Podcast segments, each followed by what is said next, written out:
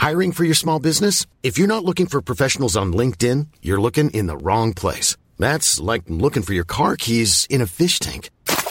LinkedIn helps you hire professionals you can't find anywhere else, even those who aren't actively searching for a new job but might be open to the perfect role. In a given month, over 70% of LinkedIn users don't even visit other leading job sites. So start looking in the right place. With LinkedIn, you can hire professionals like a professional. Post your free job on linkedin.com slash spoken today.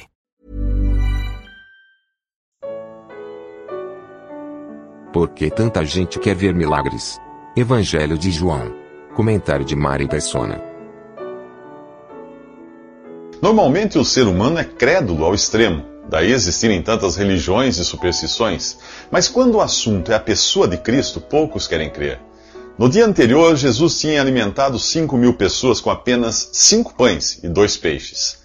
Não satisfeitas, agora aquelas pessoas querem saber que sinal ou milagre ele fará para que vejam e creiam nele. Elas ainda querem ver para crer.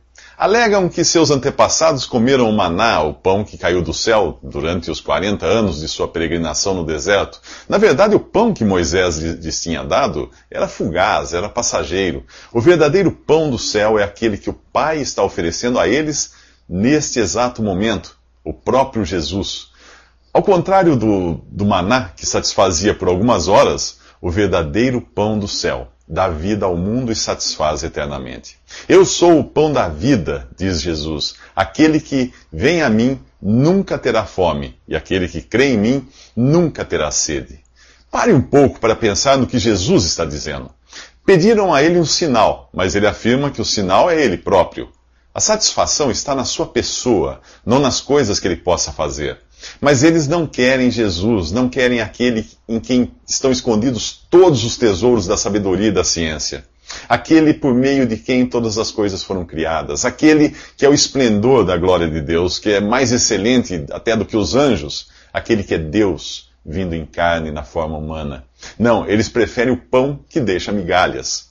Scrat, aquele esquilo, que é personagem do, do filme de animação A Era do Gelo 2, ele passa por uma experiência de quase morte e tem um vislumbre do céu, um lugar repleto de avelãs, iguais àquela que ele luta o tempo todo para conseguir aqui na Terra. No centro do céu do esquilo há uma avelã gigante. Essa essa caricatura de céu que muitos buscam, um lugar de abundância dos mesmos prazeres terrenos, uma espécie de atacadista da prosperidade. A pessoa de Jesus não lhes interessa.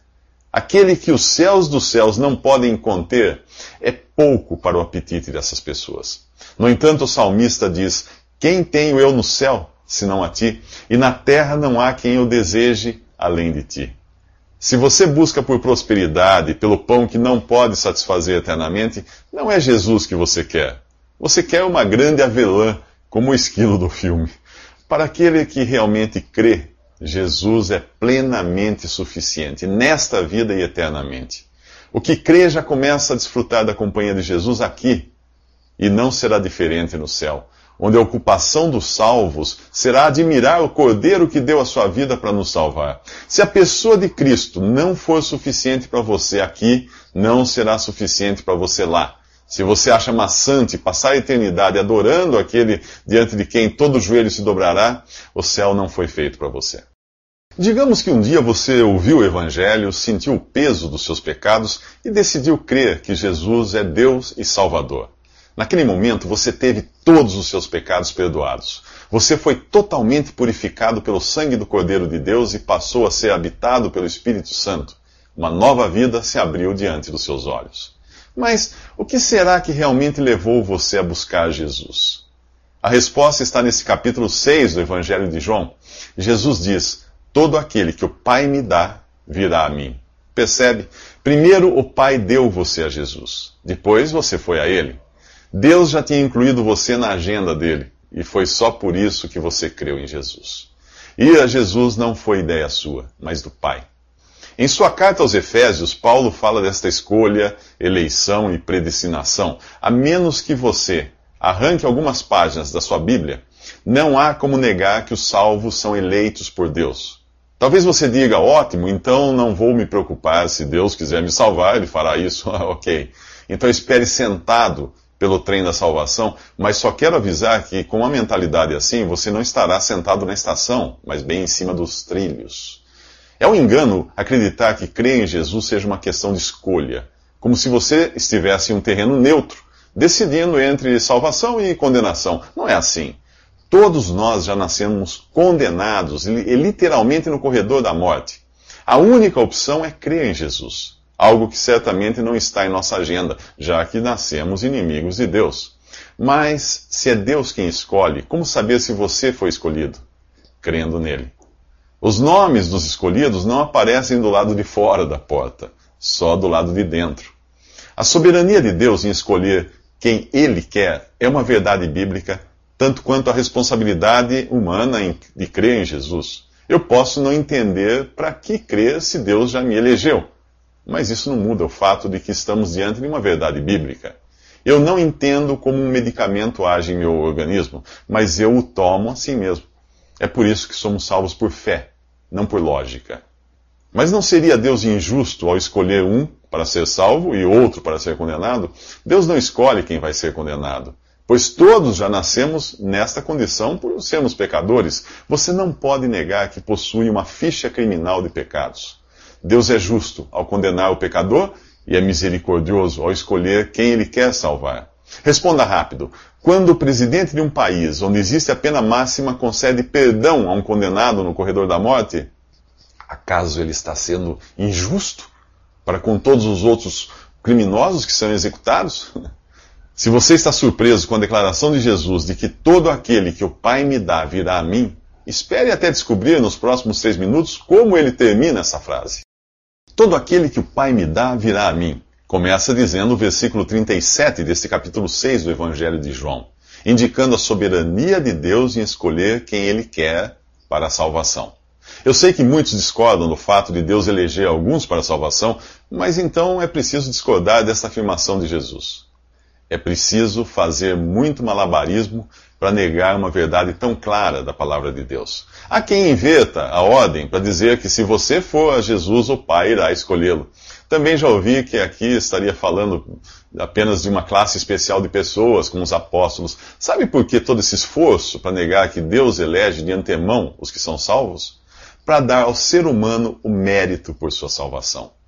Se tivermos qualquer parte em nossa salvação, então somos semi-pecadores. Estamos semi-arruinados pelo pecado e no cemitério são enterradas pessoas ligeiramente mortas. Basta ler a carta de Paulo aos Romanos para deixar de lado essa ideia romântica de que existe em nós qualquer simpatia por Deus. Não existe. Somos inimigos por natureza. Todos pecaram. Não há quem busque a Deus, nenhum sequer. Se você acha que partiu de você a iniciativa de ir a Jesus, eu pergunto: que parte de você é essa que ficou imune ao pecado, que anseia por Deus e é amiga dele? A verdade é que não buscamos a Deus e somos inimigos dele. Esta é a verdade cabal. Ela só faz aumentar ainda mais o fulgor da graça de Deus em decidir salvar alguns de uma raça completamente perdida. Jesus não apenas diz que todo aquele que o Pai lhe dá irá a ele, mas vai mais, mais além. E o que vem a mim, de maneira nenhuma o lançarei fora. De maneira nenhuma quer dizer jamais, nunca, never. Uma vez salvo, salvo para sempre. Eu sei que alguns líderes religiosos odeiam esta expressão, pois eles adoram ameaçar com fogo e enxofre os seus seguidores caso estes deixem de segui-los. De certa forma, eles têm razão pois não há qualquer garantia de salvação para quem segue um líder religioso ou uma religião. A garantia é só para os que são salvos por Cristo e não por suas boas obras, sua perseverança, sua religião, etc. Jesus só garante a vida eterna àqueles que o Pai lhe deu, não àqueles que se acham capazes de conquistar a própria salvação por uma mudança de vida. Veja o que ele diz em seguida: Porque eu desci do céu não para fazer a minha vontade, mas a vontade daquele que me enviou. E a vontade do Pai que me enviou é esta: que todo aquele que vê o Filho e crê nele tenha a vida eterna, e eu o ressuscitarei no último dia. Será que você está entre aqueles que o Pai quer dar a vida eterna? Só existem duas maneiras de descobrir: uma agora e outra depois. Agora é crendo em Jesus, depois será tarde demais. Nos próximos três minutos, Jesus revela a solução para a fisgada da morte. Os judeus ficam indignados quando Jesus diz que é o pão que desceu do céu. Como poderia Jesus ter descido do céu se era filho de José? O que eles não sabem é que José não é realmente pai de Jesus. Jesus foi gerado pelo Espírito Santo no ventre de uma jovem virgem e nasceu neste mundo na forma humana. Sim, ele desceu do céu. E de onde mais poderia descer aquele que é o Filho eterno de Deus, que é tão divino quanto o Pai e quanto o Espírito Santo?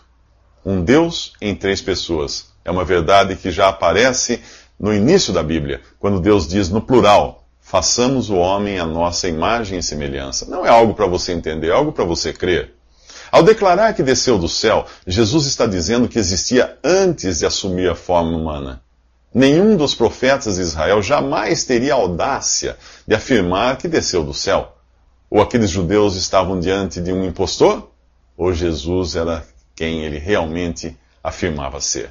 E para não deixar dúvidas, ele volta a afirmar o que disseram momentos, momentos antes, de que ninguém pode ir a ele se não for enviado pelo Pai, acrescentando que ressuscitará todo aquele que o Pai lhe der.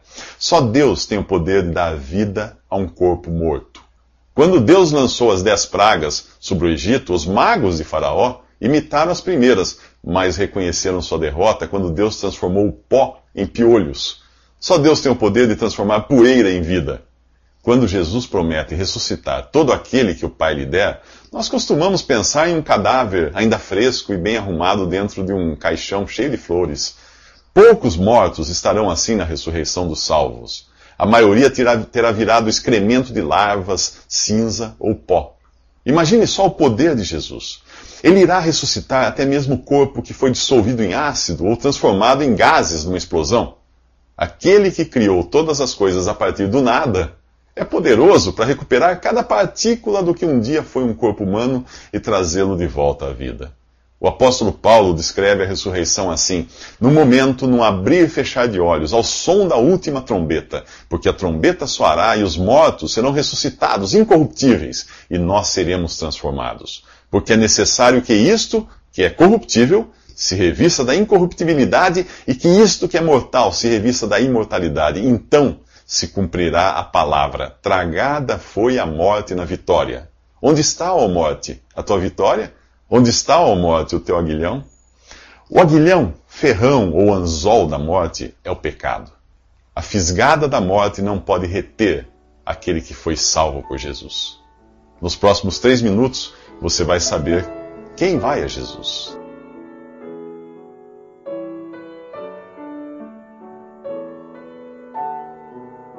Visite respondi.com.br. Visite também 3minutos.net.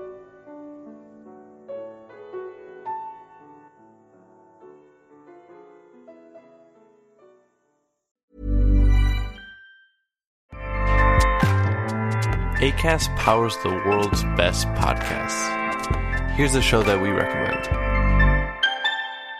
The Real Housewives is a guilty pleasure for most, but if you're looking to not feel guilty about that pleasure, tune in to Everything Iconic with me, Danny Pellegrino, where I break down all the messy moments and behind the scenes antics of Bravo's popular franchise. And on Everything Iconic, I also interview celebrity guests like Kelly Ripa, Kiki Palmer, Drew Barrymore, Cameron Diaz, and more about their guilty pleasures, their past work, and so much more.